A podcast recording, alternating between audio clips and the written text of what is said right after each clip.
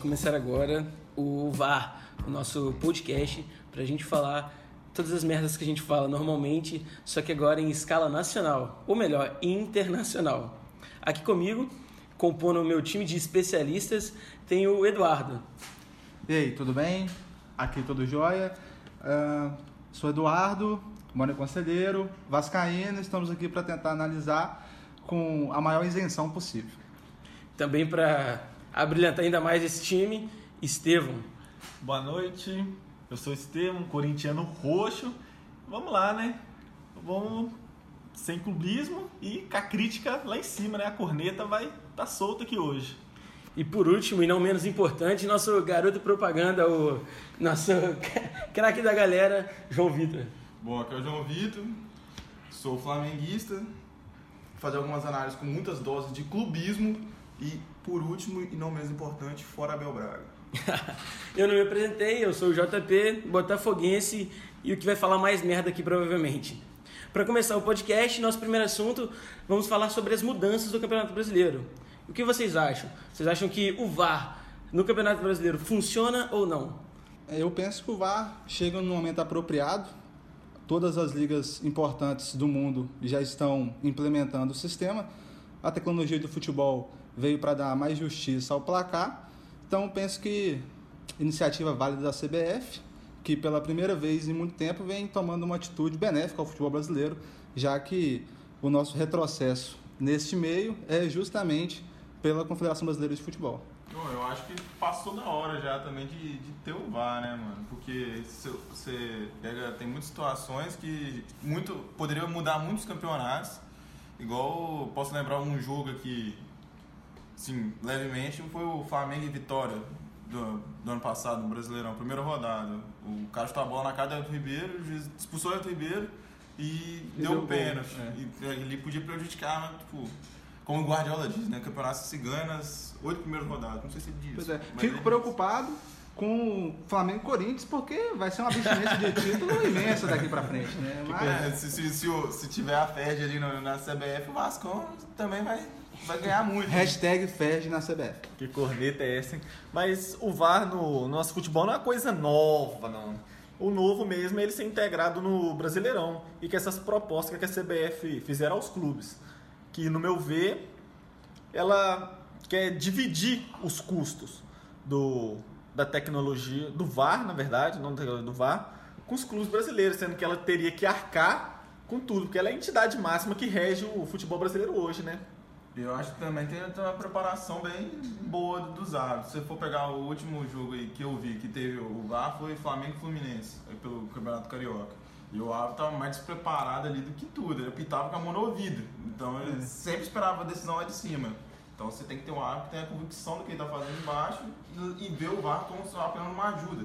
Entendeu? É, eu concordo com vocês. Eu acho que o VAR veio para somar, ele é uma coisa importante no futebol. O futebol não pode ser mais definido por meramente sorte, entendeu? Que caso que sorte o juiz ver ou não ver uma situação que pode prejudicar demais o teu time, mas é a forma com que a CBF quer tomar essas decisões, quer implementar, tem que ser analisada. A CBF é uma entidade que já muitas vezes se mostrou é, maléfica para o nosso futebol, então assim tem que sempre olhar para o que ela fala, o que ela faz com muito respaldo, porque nem sempre ela está ali para beneficiar o nosso futebol e melhorar o clube, as condições do, do, do nosso esporte.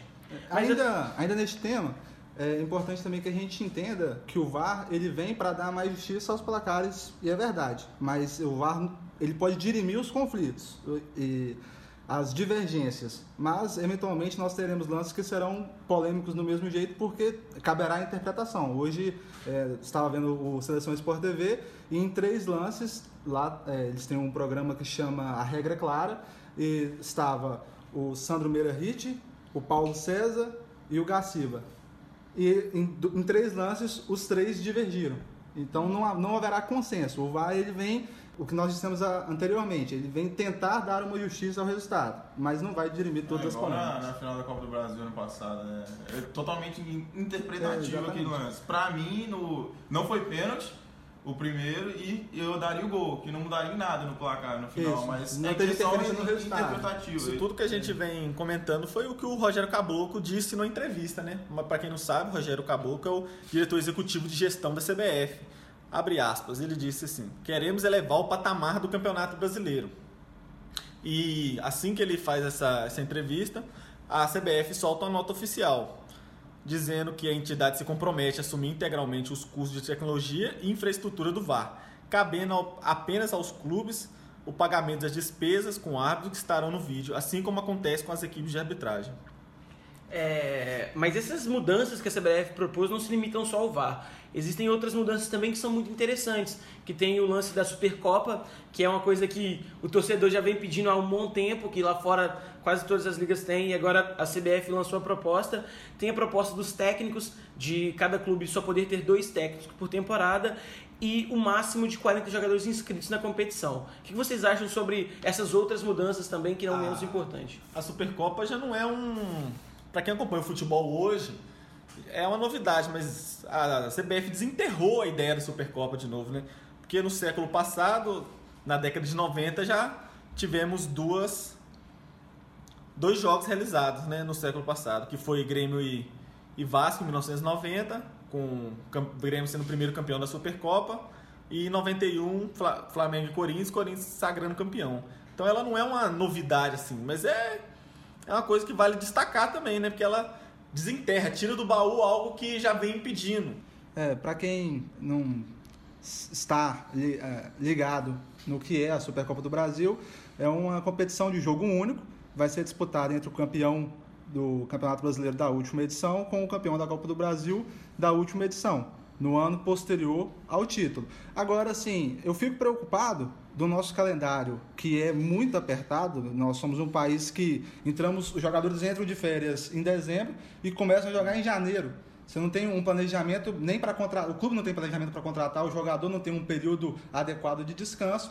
Então, é, a ideia inicial da CBF é colocar o jogo em janeiro e nós sabemos que debaixo desse calor é, que faz nesse país tropical é impossível você ter um jogo de alto nível é, No em janeiro, temporada, em começo de temporada. Os jogadores não estão preparados, comissão técnica é sempre. Então, acho que a, a a Supercopa né, do Brasil ela é uma ideia que agrada aos torcedores, mas que no, no quesito calendário ainda deve ser É, aprimo- uma data melhor e eu- nós estamos comentando em off. O ideal é que seja antes do Campeonato Brasileiro e antes da Copa do Brasil começarem. É, é aquele negócio, né? Você prefere muito mais ter começado a temporada vendo um Palmeiras e Cruzeiro, que seria esse ano se tivesse, do que vendo um, um jogo de campeonato estadual qualquer. É. América e Vila é. Nova, sei lá. Bragantino e? Ponte Preta. É um- muito não é um jogo que você se ver o- esperado, Mas você- tem que ver também, não adianta ter um jogo de um nível bom, tipo, de times bons, com nível técnico péssimo, jogadores voltando de férias. Mas uma questão interessante também é como seria essa, é, essa competição em si. É uma competição de, de dois jogos, de um jogo só, de estado de campo neutro. O que, que vocês acham? Vocês acham que deveria ser nos moldes que nossas competições é, estão acostumadas a ser, de casa e fora? Ou seria mais um jogo único, tipo, uma outra dinâmica, uma outra, uma outra forma de fazer uma final? que a Eu, gente não eu tá penso acostumado? como o- se o jogo é a Supercopa, final ela é única. Mas a Então, proposta até da CBF é a de final única. Exatamente. Eu, eu acho que eu vou ter que discordar. Eu acho que seria melhor dois jogos. Eu acho que seria, como fala, até que o Estevão até estava citando também, como questão mais de um. Como posso falar? De um. Algo. Comercial. algo comercial, entendeu? Renderia mais dinheiro para os clubes e para as cidades onde seriam jogos também, entendeu? E eu acho que É, e- seria melhor também. Até com a ideia dos dois jogos, poderiam usar esses estádios mais afastados que É, Isso, na ideia de um hoje não jogo, teve- assim, né? na- ideia de um- Na um ideia ou de um dois jogo. jogos também em campos neutros. Porque até mas ainda- depois da Copa de 2014 a gente tem esses estádios Muito pouco são muito poucos usados, muito Tem poucos o- jogos lá. é, a- na O Maré proposta. Teve 62 pessoas no campeonato. Na proposta inicial da CBF de jogo único, é, ela prevê que o, o, o mando de campo será sorteado, né? onde será o jogo. E, e o mando também, porque pode cair para qualquer clube, então é algo sorteado mesmo. É, eu penso que o jogo único ele te dá essa possibilidade do, do sorteio num campo neutro e a utilização desses estádios que estão ociosos aí desde É. a Copa do Mundo. também a questão é muito também, eu acho que logística, né? Você faz um jogo neutro para um, pra um lado, exemplo, vai Flamengo e alguém, aí o Flam- tipo, jogo neutro lá no Espírito Santo. exemplo, bem distante, é, porra, a torcida do Flamengo vai ser muito É, não é tão maior. neutro assim. É, entendeu? Não vai ser tão neutro. Então, por isso eu acho também válido a questão de dois jogos. Tem um Mas, problema- mas como nós somos um país de times é, nacionais, os, os- considerando os famosos, famigerados, 12 grandes, É, é, eventualmente onde todos esses clubes, eh, Forem, do, do terão Clube dos um 12, público. extinto Clube dos 12, forem jogar, eles terão um apoio da massa popular. Uhum. Né? Tira- é, evidentemente, excluindo aqui Botafogo e Fluminense, porque não Ah, tem torcida. Ah. né? Metade da torcida do Botafogo tá aqui no programa. A outra metade tá fugindo do Rapa no Rio. Indignação e quem entende de futebol sabe que a torcida do Botafogo tem seu glamour e sua credibilidade aí Quem pelo. joga sabe. Já dizia o famoso amigo nosso. Outra polêmica também é o lance seguinte: no estado de São Paulo, os clubes quando vão fazer clássico, Palmeiras e Corinthians, Santos e São Paulo, a torcida é única. E vocês acham que, tipo, numa final de Supercopa, seu time podendo já começar a temporada ganhando um título, tu acha interessante, tu acha que o torcedor iria gostar da, da ideia de torcida única numa final, no caso em São Paulo, aqui em Minas vocês estavam falando que é 90-10, que também é, é ruim, é, tipo, vocês acham que ia ser legal ser esse modelo de torcida? Aí eu já acho que válido a questão de dois jogos. Aí seria justos. Aí uma- um jogo com uma torcida só, de um time, o outro só com a outra. Aí se fosse um jogo só, aí ia ter um. Mas, problema. cara, pensa bem, o Paulistão do ano passado, o Corinthians foi campeão na casa do Palmeiras e não teve nenhum torcedor do Corinthians para comemorar aquele título. Você ganha um título importante Longe da sua torcida. longe de sua torcida. Você acha interessante? Aquele 1x0 na casa do adversário, seu maior rival, o Palmeiras vendo com aquela moral toda, porque é o Palmeiras, é o, a gente conhece o aporte financeiro que ele tem.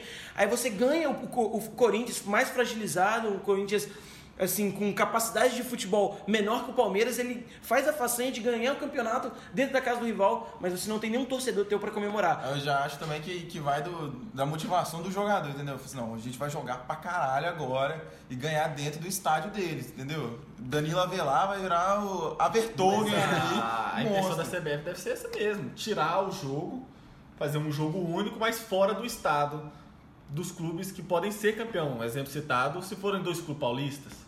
É, mas torcida única, na verdade, é a falência da sociedade e do futebol. é, porque acaba.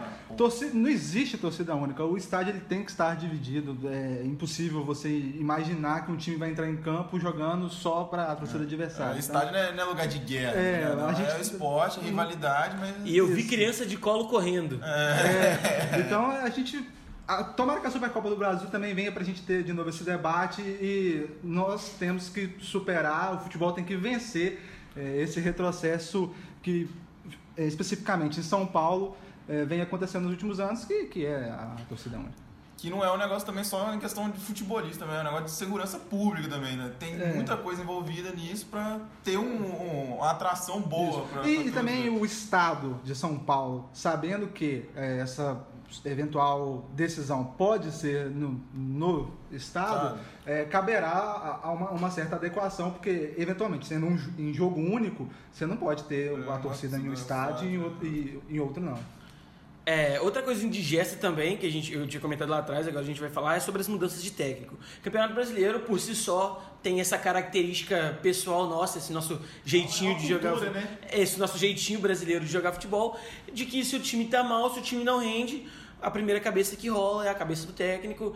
E isso, assim, é uma característica nossa. E a CBF propôs algo para tentar diminuir essas danças das cadeiras, assim que a gente pode se chamar, dos técnicos brasileiros, limitando um clube a ter no máximo no Campeonato Brasileiro dois técnicos, o que é um número lá fora já mais do que suficiente, porque a gente não normalmente não vê mais do que isso lá fora, mas aqui no Brasil não. Aqui no Brasil dois, é, é, essa, essa mudança pode impactar muito no planejamento de futebol do clube. O que, que vocês acham? Eu acredito que é uma das melhores ideias da CBF, porque nós e todos aqueles que comentam futebol hoje eh, pregam pela manutenção do trabalho, isso é importantíssimo para a equipe dar certo, coloca também mais responsabilidade nos dirigentes, de que eles sabem, olha, nós é, vamos ter que escolher um treinador e essa metodologia de trabalho vai ter que ir até o final, podendo ser alterada apenas uma vez. Então, eu vejo com bons olhos essa iniciativa da CBF, considero que seria um avanço para o futebol, porque também com o, te- o técnico com mais tempo trabalhando no mesmo clube, trabalhando com o mesmo plantel, nós podemos nós temos legitimidade de cobrar melhor desempenho, melhores atuações, um futebol melhor, porque também o que nós praticamos hoje no Brasil é um futebol muito fraco, tecnicamente, né?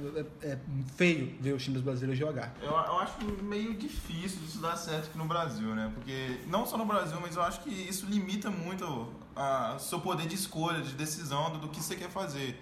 Digamos que um clube é meio que uma instituição, é uma empresa, querendo ou não. Então vai te limitar a te demitir um funcionário seu. Então, isso é uma liberdade sua. Não tá dando certo, você pode demitir ou não. O negócio aqui no Brasil não, não deixa dar uma continuidade. Antes do estadual já, já rola mais de 10 emissões no ano. O estadual serve só para derrubar técnico. É, só para isso. É, uma contraproposta a essa da CBF foi o que eu li sobre o VSR, aquele jornalista da Esporte Interativo, e ele deu uma, uma ideia muito boa que é assim, copiar o que acontece hoje na Itália. Na Itália, ao invés de um clube poder ter dois técnicos no ano, um técnico só pode treinar dois clubes no ano. Ou seja, o que você faz é, você não limita o poder de escolha do clube, você não, tipo, não é, corta essa, essa, esse poder que o clube tem de contratar um novo funcionário para o seu, pro seu projeto. Mas, você, você limita o cartel de técnicos. E, é, querendo ou não, isso limita, porque um técnico só pode treinar dois clubes numa mesma temporada. Isso não, não de fato, não acaba com o problema das mudanças de cadeira, mas o, o treinador fala: olha, se eu não, me de, não mandar bem aqui, se o meu trabalho aqui não for bem aceito, eu só tenho mais um time ou se for no caso o segundo, essa é a minha, minha última chance de dar certo esse ano. Então isso meio que provoca o treinador a, de fato, é, levar mais a sério, não que eles não levem, não quero dizer isso, mas levar mais a sério a proposta que eles começaram no início do contrato e tentar cumprir aquele contrato, que é uma coisa que a gente Nossa, no Brasil não existe, né? Cumprir nossos amigos Dorival Júnior e Cristóvão Borges não iam gostar disso não, porque é por ano ali é uns 5, 6 é. clubes tirando a vaga. Celso Roth vive só de bico. É, o tempo todo. Vanderlei Luxemburgo não, mas ficou milionário agora, só o povo, de contrato. fechou agora só, só no poker ali só. O homem tá só no e poker. YouTube. YouTube. É, YouTube nosso sucesso da internet. É, exatamente. É, agora, saindo da terra canarinho e alçando voo ao velho continente, tem um argentino fazendo inveja aos jogadores de lá, né? Melhor da história. É, é o melhor argentino da história atrás do Max Lopes, né? Mas a gente tem que fazer sempre essa ressalva ao falar do Messi. É, é hoje o segundo melhor jogador do mundo, porque Cristiano Ronaldo é o melhor jogador do mundo em atividade. E realmente vem fazendo uma temporada espetacular. É, o jogador que está carregando o time do Barcelona, porque nunca, nem Noé carregou tanto animal como o Messi está carregando essa temporada. E não quero muito mais entrar nesse assunto, porque sou fã de Cristiano Ronaldo, não quero falar do Messi. Não. Cara, foram 50 hat-tricks essa temporada. É um, é, na, na, na, na, carreira, na né? carreira. Na carreira. E, tipo, não é uma, é uma coisa simples, cara. O jogador brasileiro, pra ter 50 gols, deve uns 3 anos. O cara tem 50 hat-trick, cara. É, tipo, um número muito expressivo, tá atrás do Cristiano Ronaldo. 51. 51, diga-se de passagem. Mas o que, o que vem fazendo o Messi lá fora é, é tipo, é o quinto melhor jogador do mundo só pela FIFA. É uma coisa é. inimaginável. Você pensar que o cara, eles têm coragem de dar o quinto melhor jogador pro mundo pra um cara igual o Messi, cara. Tipo, nem na pior temporada da carreira dele, ele foi o quinto me o melhor jogador do mundo. E ele, não tipo... cansa de surpreender a gente, né? Falar sobre o Messi vem sendo chovendo molhado. É, sempre repetir os faltam adjetivos para qualificar o talento do argentino. Evidentemente que, mesmo admirando mais o português, é, o argentino tem o Mas seu que valor. para muitos é o melhor jogador do século XXI, né? É o rei dessa geração. Ou da história, que na minha opinião é o melhor da história. E ainda mais para aqueles que acham que o futebol começou em 2010, né? Ah, é, principalmente que- isso. Que é assim. É, por lá também temos essa semana, é, essa semana passada dois jogos ruins, digamos assim, mas dois jogos grandes, que foi na Inglaterra, tivemos um jogo importantíssimo para a Premier League, foi o Liverpool United, que é um jogo capital, que decidia se United engrenava ou não engrenava, se ele é, cativava de fato a sua vaga para a Champions League, e o Liverpool, que está aí nessa infinita guerra contra o Manchester City, para ver se sai essa tão almejada Premier League. É, o Liverpool vem chamando a atenção porque começou a Premier League de uma forma arrasadora, um futebol de alto nível e muito intenso, e vem perdendo força na reta final do campeonato, que é uma reta é, super importante. Não é mais importante que o início, porque os pontos do início valem o mesmo tanto que os pontos do final. Mas é importante, e é, a gente sempre re- repara isso em competições, que tem aqueles clubes que, que crescem nessa reta. Né? O Manchester City vem vencendo esse clube que... E a gente pode nem falar que foi por causa de alguma pausa, né? Porque no campeonato inglês lá eles não param. No Natal tá jogando, na virada tá jogando, dia primeiro tá jogando. Exatamente. Fala. Então é, é- acho que é questão física também do, dos Esse atletas. jogo também é histórico, né? É, além de ser United e Liverpool, tem aquela toda rivalidade. São os maiores campeões ingleses, né?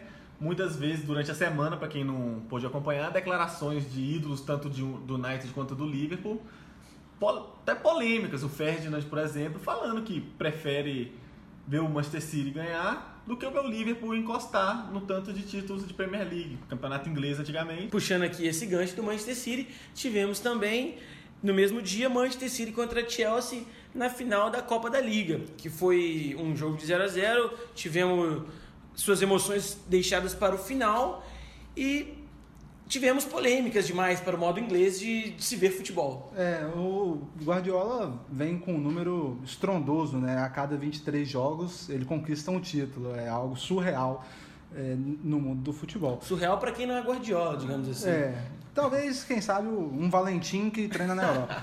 Mas podemos também dizer que o jogo ficou bastante marcado pela polêmica da substituição do Kepa no final Ah. da partida, que se recusa a sair. Nós tivemos já é, um caso multado, similar no né? Brasil, né, com o Paulo Henrique Ganso no Campeonato Paulista. E, e lá a polêmica se estendeu. Depois o treinador. Só que o Ganso resolveu, né? O Ganso resolveu, ocasião. é verdade. Kepa- O Maurício Sarri tenta colocar panos quentes após o episódio, É, no dia posterior ao Foi jogo. multado já o, o Kepa, Kepa. Kepa, em um- uma semana de salário dele, entendeu? Mas acho que agora tem que abafar isso mesmo e pedir desculpa pro elenco e. Isso, assim, mas é uma total, uma total falta de respeito com o treinador, né? Que é quem comanda ali o, o plantel. É um, um papelão, eu considero um papelão. O jogador também achou que ia ser um totalmente jogo, um jogo fácil, igual foi aquele 6x0 lá, que foi uma pelada. Ali no Vaninho não tem um papelão daquele, mas. Esse, esse jogo também era um divisor de águas, né? Antes eu vou fazer uma observação aqui, um chupa Bertozzi, porque foi um cara que... Hashtag chupa É, o hashtag chupa Bertozzi, queria agradecer ao João Vitor aqui, que foi um cara que colocou o Sarri num patamar até então que ele não tem, não tinha e não tem, na verdade, né? Porque é um cara que chega com 60 anos num clube igual o Chelsea, Gigante um clube- como o Chelsea, um né? clube grande, de 2004 pra cá, falando, pra quem não sabe a história do clube. E é um clube imediatista, onde ele pega o quê? Um elenco estrelado, um cara que sempre trabalhou em divisões inferiores, foi se prof- profissionalizar em 2012, e o melhor trabalho até então que ele tinha era o, Um Napoli o- vice-campeão. um Napoli vice-campeão. Mas o Napoli jogando bem, cara. Tipo, não é, tem, é, temos que fazer ressalvas aqui, porque não foi em qualquer campeão, é, não foi qualquer forma que o Napoli jogou. O Napoli Ele jogava ele quase bem. terminou com a hegemonia da Juventus também. Exatamente. É um foi o único que- time que peitou a Juventus. E a, a pontuação que eles fizeram, nunca antes uma, uma pessoa tinha feito aquela pontuação, acho que foi 92 ou 94 Pra- pontos, pra um pra um segundo colocado. Sempre foi pontuação de time campeão. Jogando um futebol muito atrativo, né? O, a, Com, a- com a- po- eu com poder financeiro, com um elenco e um poder financeiro muito abaixo dos times. Eu acho que o que atrapalhou aí também foi essa pressão, entendeu? Do, do, do Chelsea vir É. muito mal da temporada passada, então ele tem que chegar como salvador da pátria, de um trabalho bom no Napoli ter que dar resultado assim, entendeu? E ele traz com ele um Jorginho, que é um jogador que ele banca como titular, é um A jogador que, torcida já tá- que a torcida não gosta. vem caindo de produção. ó. caindo de Errou produção. o Jorginho que ontem deve ter passado um filme na cabeça dele, né? Um cara que tinha a oportunidade de escolher o Guardiola, até então no início da temporada, e resolveu ir trabalhar com o Sarri, já conheceu o método de trabalho todo dele e iniciar um trabalho. O Jorginho, naquele meio campo do. City ali, ia dar uma Não, era um pedido ali. Pessoalmente do Guardiola, do Guardiola. Foi um cara que o Guardiola queria mesmo ali e ele acabou escolhendo trabalhar com o Sarri outra vez. Que é um negócio que vocês citaram ali, quase foi campeão, quase, tirou o Quase. título da Juventus. Quase Ontem, outra era- vez, é. quase tirou o título do, do Manchester City. Mas não é assim, é um cara de 60 anos que não ganhou nada até hoje, não ganhou título nenhum de expressão, ficou 10 anos, se eu não me engano, sem, trabalhando em time amadores. É um cara que chegou com uma pompa de que não tinha, não tinha bagagem, É, mas um- é um Abel Braga da Europa. Abel Braga, Mas 35 eu tenho anos que- de carreira, eu tenho que fazer minha Eu, indignação aqui. eu agora. ainda penso. Eu concordo tenho- que ele explode um pouco tardiamente, mas eu não posso mensurar. É a minha maneira, né? Não é mensurar o, o trabalho dele só por resultado final. Eu Mas o posso, considero é muito isso. O desempenho. técnico só é lembrado quando tem título. Você Mas eu- o Guardiola aí, que é um cara que tem Não, a, é, a da- 25 títulos. 25 Empatou títulos com o e Mourinho. Sétima- em taxa de conversão. 565 Mas existe outra jogos. forma de você passar marcado no futebol, a seleção de 82. Não foi É, campeã, não nada, mas né? é, o- dizem lembra, que foi o maior time que já Não, o se viu. Guardiola fala que é uma inspiração dele Pois é, hoje então- aquela seleção. Sem comparar o Sarri com a seleção de 82, mas eu acho, ainda dou meu voto de confiança pro Sarri. Acho que o início de temporada dele foi bom. Ele teve o Chelsea, que não sei se vocês se lembram, os 10 primeiros jogos, disputou a liderança do campeonato inglês. Tá caindo de produção, futebol inglês é isso, é muito intenso, final é muito jogo. Naturalmente, se você não tiver um elenco muito recheado, você vai diminuir o seu ritmo de jogo, mas pelo, pelo retrospecto dele, pela temporada dele no Napoli, pelo início de temporada dele, eu vejo uma capacidade de treinar ainda. Uma, eu acho que a gente Tem que ter continuidade com no o tempo, trabalho. dá tempo Não, cara, ele ele pode dar. Ele tem que ele- dar um resultado ali, porque tá O com uma Chelsea- sombra boa ali, é que isso, é, especulação é um de clube Zidane. que Você tem que trazer o resultado para amanhã. Se você chega hoje, amanhã você tem que trazer o resultado. Ele pode ir, eu acho que deve ou terá uma continuidade de trabalho por causa da punição que o Chelsea ganhou, né? De não poder contratar jogadores em duas janelas de transferência. E que técnico hoje que vai pegar um clube com essa punição? Mas é, também Mas assim. também o Chelsea tem podendo- 41 jogadores Equipa- emprestados. é, equiparando os dois times também, é lógico que nós estamos comentando sobre a final, o Manchester City é muito mais, mais time, time. do que o Chelsea, né? O trabalho é de é mais tempo, o Sarri é alguém que chega no início da temporada, é- e é o tipo de treinador que a crítica começou a ser contundente para ele agora no final, depois daquele 6 a 0 contra o próprio Manchester City, pela Premier League. Uhum. Então, é, temos que ter um- esse pouco de paciência com ele, entender que o trabalho é de menos tempo do que o do Guardiola e esperar que ele continue fazendo É, lembrando também, puxando um pouco mais da memória, a primeira temporada do Guardiola foi mais ou menos assim, não, claro Não que não conquistou foi desse nada. jeito, não conquistou nada, teve o primeiro início de, de trabalho excelente, o, o Manchester City muito superior aos outros clubes, mas que caiu drasticamente com o decorrer da temporada e não se sagrou campeão naquela temporada e, que- e foi até o Chelsea do Conte que é, levantou a taça da- do campeonato da- daquele ano.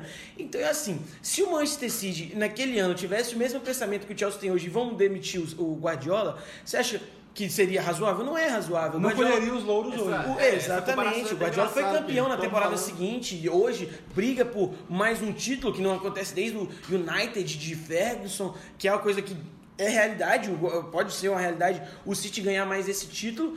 E que se o, e se o, e se o City não tivesse essa confiança no trabalho do Guardiola naquele primeiro ano, se fosse contestado demais, teria mandado embora e teria perdido hoje o que, na minha opinião, é o melhor treinador do mundo e que pode passar aí um, dois anos sem ganhar nada, que É, mas- esse título não ser fácil de tomar Eu dele. tô falando de Ferg, do, do Guardiola também. Guardiola, Essa não, cara sim. de Grande treinador. cara Essa É. comparação é até engraçada. O Guardiola chega no, no Manchester City como a maior contratação, até maior do que os jogadores que estão lá. Ele é maior, do- querendo ou não, o Guardiola, vamos pegar assim, ele é maior do que o clube. Ele chega maior Sim. que o clube.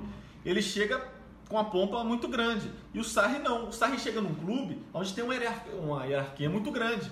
Onde a gente já vê trabalhos sendo pausados, interrompidos, por conta de. Como é que eu posso dizer? Picuinha com jogador. É jogador mimo de jogador, do não saber, não saber Presidente. trabalhar com jogador moderno.